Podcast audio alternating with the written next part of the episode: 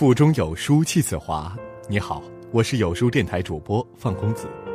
今天我们要分享的文章，来自李月亮的《名校硕士宅家啃老》，你替孩子走的路，最后都成了坑。前几天又被一则新闻刷了三观。今年四十八岁的大卫，上海人，从小学霸。大学读的是同济，后来又在加拿大名校滑铁卢大学拿到了工程硕士学位，算是传说中的别人家孩子了。但是，六年前，他回国后，一直不肯工作，天天窝在家里，白天睡觉，晚上玩游戏，靠老妈给一点生活费苟活。而他老妈丁阿婆。已经八十二岁了，有尿毒症，每周需要三次坐公交车去透析。丁阿婆一个月三千五百块退休金，医疗费要花两千多，再养活自己和儿子，深感力不从心。他苦苦劝儿子出去工作，他死活不肯。身心俱疲之下。丁阿婆准备去医院告儿子，让他出赡养费，以此逼迫他工作。但找了律师后发现，就算胜诉，就算胜诉，儿子要是依然不肯工作，法院也没办法。丁阿婆无奈撤诉。对于今天的局面，他懊悔不已。我教育不对。样样包办，他从小样样现成的，依赖惯了。而儿子也把自己的种种不顺归咎在老妈身上，说是老妈的溺爱，毁了他的前途。丁阿婆抹着眼泪说：“我毁了你的前途，我有罪，真是让人心酸呐。”养儿一场不易，把儿子培养成高端人才更不易。结果，竟是这么个结果。儿子自身当然有很大的问题，但作为家长，我们更应该深思这种巨婴的成因。丁阿婆那句“他样样现成的，依赖惯了”。值得所有父母惊喜。长沙也曾有个类似的新闻：一个二十九岁的男人，小学辍学，无所事事 N 年后，跟着父亲去做苦力。因为活儿太重，他没做几天就放弃了，转而去学理发。理发学了半个月。他又走了，原因是总被师傅刁难。后来他在酒店当了上菜员，待遇还算不错，但因为没力气干活，老板总说侮辱的话，受不了，又走了。他还去玩具厂、制衣厂打过工，都没干多久，因为总被认为是小偷，被人打。后来他就回了家。大夏天的，患糖尿病的父亲出去搬砖，他就在家里玩手机，饭也不做。父亲不能忍，把他赶出了家门。他不解，也不服。我没有能力，父母有能力，他们为什么不能养我？于是气恼的去找律师，想状告父母不养之罪。邻居们看着都生气。但还是说，也怪他娘，从小不让他做事，弄得现在不肯做事了。和那个海归硕士一样，也是被从小样样现成的害了的。每个父母在样样替孩子包办的时候，都不会意识到自己在养一个巨婴。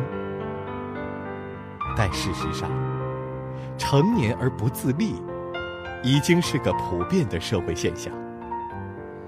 中国老龄科研中心统计，在城市里，我国有百分之六十五以上的家庭存在老养小的现象，有百分之三十左右的成年人依靠父母为其支出部分甚至全部的生活费。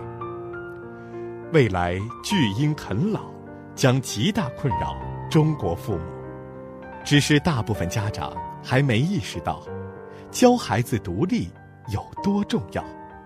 还在以爱之名为孩子包办一切，还傻傻的说：“别的不用管，你只要学习好就行了。”还以为孩子长大自然就独立了。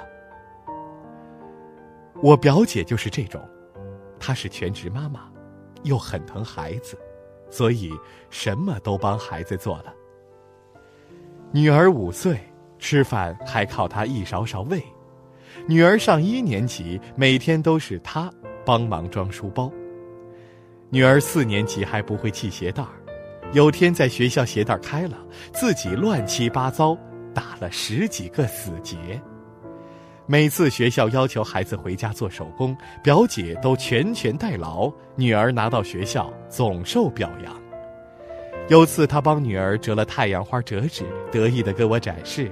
说肯定是他们班最好的。我说学校明明要求孩子自己做，你管太多了。他不在乎，我做的又快又好，何乐而不为呢？有这时间啊，他学习学习多好。我送他俩字儿：傻吗？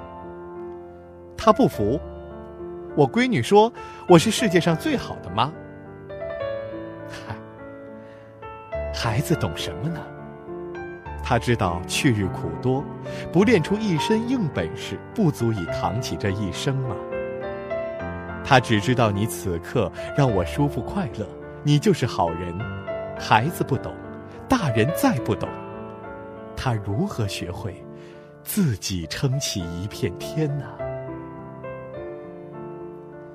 杨绛的父亲说：“教育孩子独立，胜过当第一。”的确。不独立的孩子再优秀，也很难活得幸福自在。偏偏，中国家长最喜欢包办一切，因为爱，也因为省事。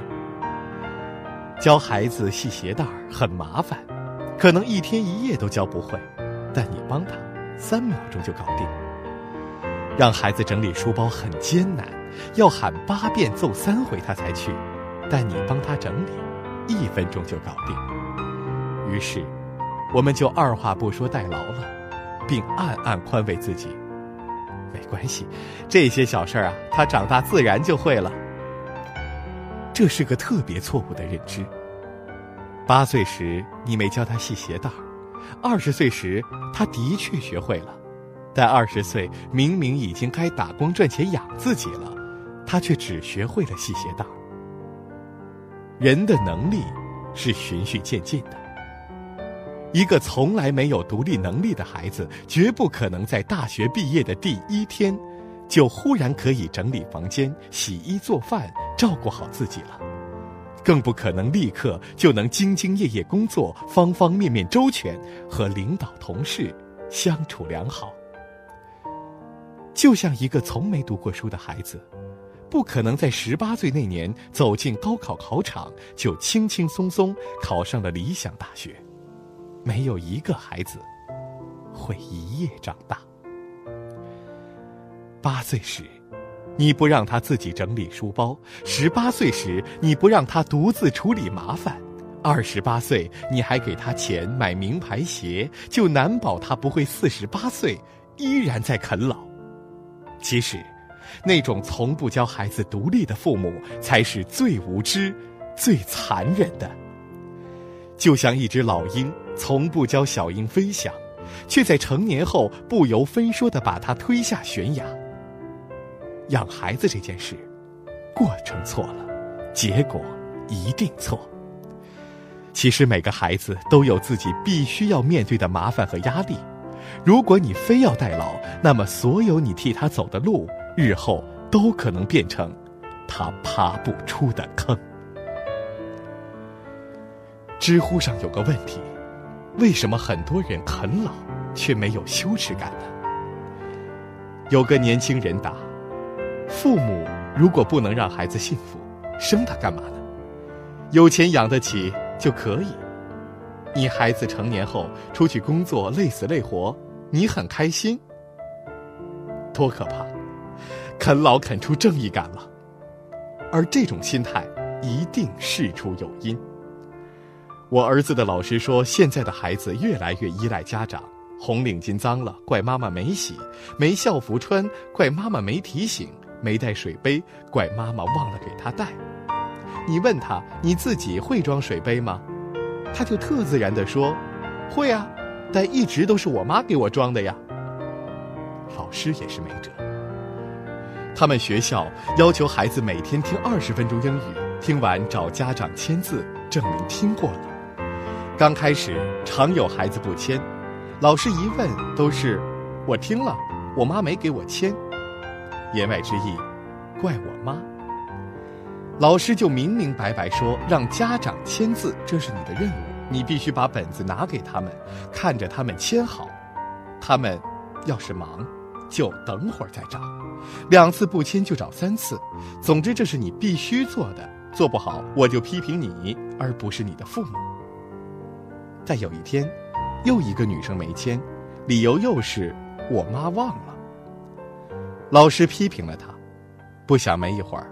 女生的妈妈火急火燎给老师留言说：“糟了，忘了给孩子签字，是我的错，别批评孩子。”老师说：“他找您签字了吗？”妈妈说：“没找啊，一直都是他主动给孩子签的。”老师有点气，说：“你想过吗？如果孩子将来工作了，很多事要找领导签字，领导会说你不用管，我每天想着签吗？”如果他有重要的合同，今天必须签字，但领导在开会，他就放那儿不管了，最后丢了大单子。他跟领导说：“没办法，那天你在开会。”领导会原谅他吗？你现在什么都包办容易，但如果孩子学不会处理问题、承担责任，他将来怎么适应社会呢？的确如此。孩子成长过程中的很多经历，其实都是在模拟未来的场景。他独自面对处理的事情越多，将来的适应能力自然越强。儿子四岁时，我有次带他出去玩，他想吃冰淇淋，我就拿了十块钱，让他自己去十米外的超市买。儿子欢天喜地的去了，对面有两家小超市。他先去近点那家，结果是个菜店。他很快跑出来，去了另外一家，成功买到一盒，还请店主帮他开了盖儿。他边吃边欢脱地跑回来，结果乐极生悲，刚到我身边，冰淇淋吧嗒一下扣到地上。他发现根本捡不起来，开始咧嘴大哭。我只好又拿出十块钱，让他再去买一盒。他抹着眼泪去了，这次买了另外一款，也没开盒，到我身边才小心翼翼打开，说：“刚才我太不小心了，这次要小心点儿。”一件特别小的小事儿，但其实是一次微型的独立能力训练。想吃冰淇淋，自己去买，这是自己解决问题；去哪家店选哪款冰淇淋。这是自己做出选择，冰淇淋掉了，承认是自己的错，这是自己承担责任。再伤心也重振旗鼓，再去买一盒，这是自己面对挫折。上次不小心，这次要小心点儿，这是自己总结经验。如果这样的训练一次又一次反复进行，孩子自然就具备了独立处理事情的能力。对父母来说，这难吗？一点儿也不。我全程只做了两件事：给他十块钱，再给他十块钱。当然，就算麻烦，聪明的父母也该尽量让孩子自己去做事。教他自己系鞋带很麻烦，但一旦教会，他就再也不用亲力亲为帮他系了。让他自己管理零花钱。刚开始他可能花得一塌糊涂，但慢慢的他就对钱有概念了。当他的本事越来越多，对你的依赖越来越少，你就会越来越轻松，他也会越来越强大。这，才是真正的双赢。最傻的妈妈，就是放弃自己，一心扑在孩子身上，什么都替他做了，结果说难听点儿，一辈子辛辛苦苦养出个废物，他痛苦，你更是。所以，你若真爱孩子，就该让他自己吃饭，自己买画笔，自己处理和朋友的矛盾，自己给同学家长打电话问作业。让孩子自己的事情自己做，这简单的八个字，是父母对孩子最大的负责。他会在做事的过程中感知世界，了解自己，掌握生存技能。也慢慢的学会承受压力，权衡利弊，与人合作，收拾残局，逆境中迅速调整，迷茫时保持耐心。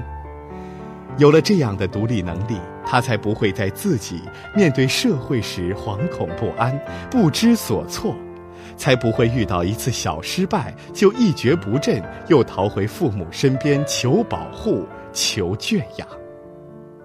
巨婴。不是一天养成的，飞天的凤凰更不是。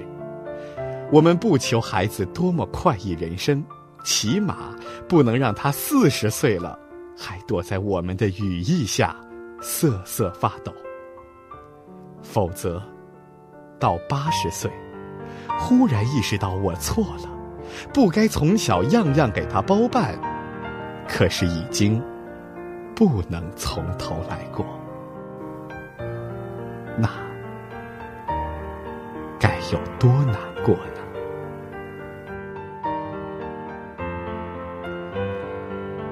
在这个碎片化的时代，你有多久没读完一本书了？长按扫描文末二维码，在有书公众号菜单免费领取五十二本共读好书，每天有主播读给你听。欢迎大家下载有书共读 App 收听领读。我是主播放公子，在美丽的江城丹东为您送去问候，记得在文末点赞。